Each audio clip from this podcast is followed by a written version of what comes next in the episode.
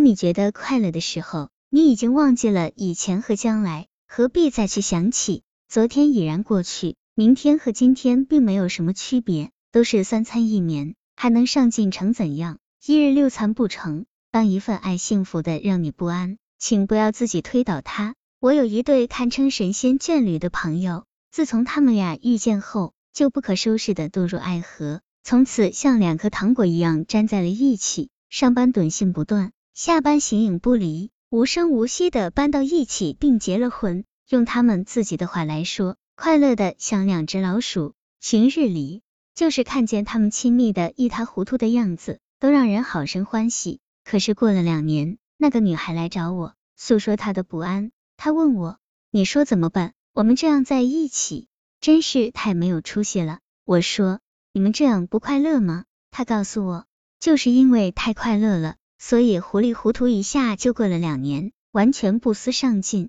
回想起来，我觉得心里慌慌的。遇见他之前，我本来为了升职，准备去年在职研究生的，结果没去。他也没有按原计划出国深造，我们甚至都没有开始攒钱买房子。我问为什么要这些上进呢？他答为了将来啊，我们可以生活的更幸福。犹豫了一下，这个女孩又告诉了我一个秘密。原来她以前曾有过失败的感情的经历，她为了初恋的男友放弃了考研，可是她后来背叛了他。这时女孩一度非常疯狂的投入工作和进修，她觉得只有事业是不会背叛自己的，所以这一回她害怕。我说让我来给你讲两个故事吧。第一个故事是关于以前的，有一个中年男人深深的爱上了一个女孩，可是。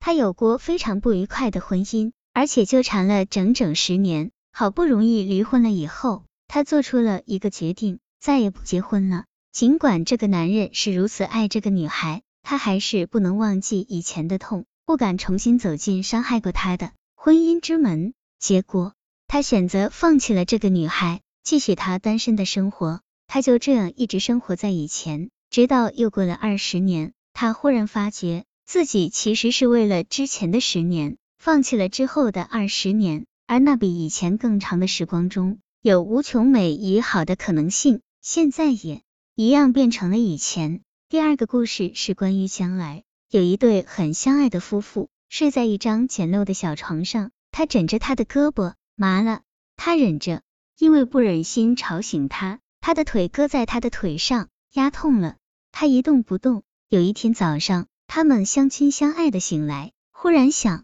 如果有一栋海边的大房子该多好，可以夜晚听着海浪声相拥睡去，清晨听着海浪声苏醒，看彼此惺忪的睡颜，还有一张大大的铺满玫瑰花的床。如果这样，生活应该会更幸福吧。于是，像很多城市中为了将来打拼的夫妇一样，他的心思全放在了事业上，家里变得凌乱不堪，他在外面做事不顺利。回家免不了脾气暴躁。后来，他有了一个到国外发展事业的机会，一去就是五年。他很是寂寞，就与一个同事有了暧昧的关系。好在婚姻这样跌跌撞撞，也维持了三十年，直到两人白发苍苍，银行的存款真的足够去买一栋海边的大房子了。他们却早已不睡在同一张床上。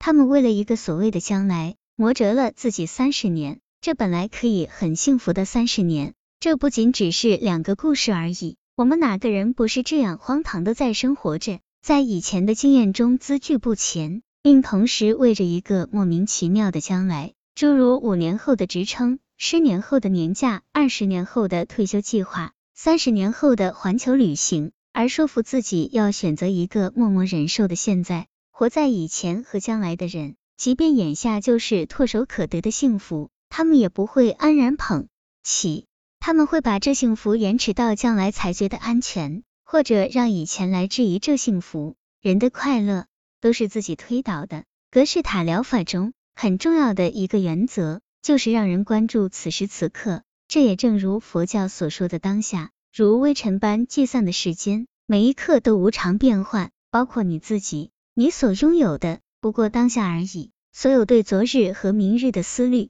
都是妄念。我对这位朋友说，当你觉得快乐的时候，你已经忘记了以前和将来。何必再去想起？昨天已然过去，明天和今天并没有什么区别，都是三餐一眠，还能上进成怎样？一日六餐不成，在从生到死这个无稽的过程中，我们只活一天。若这一天有爱，那便已是永远。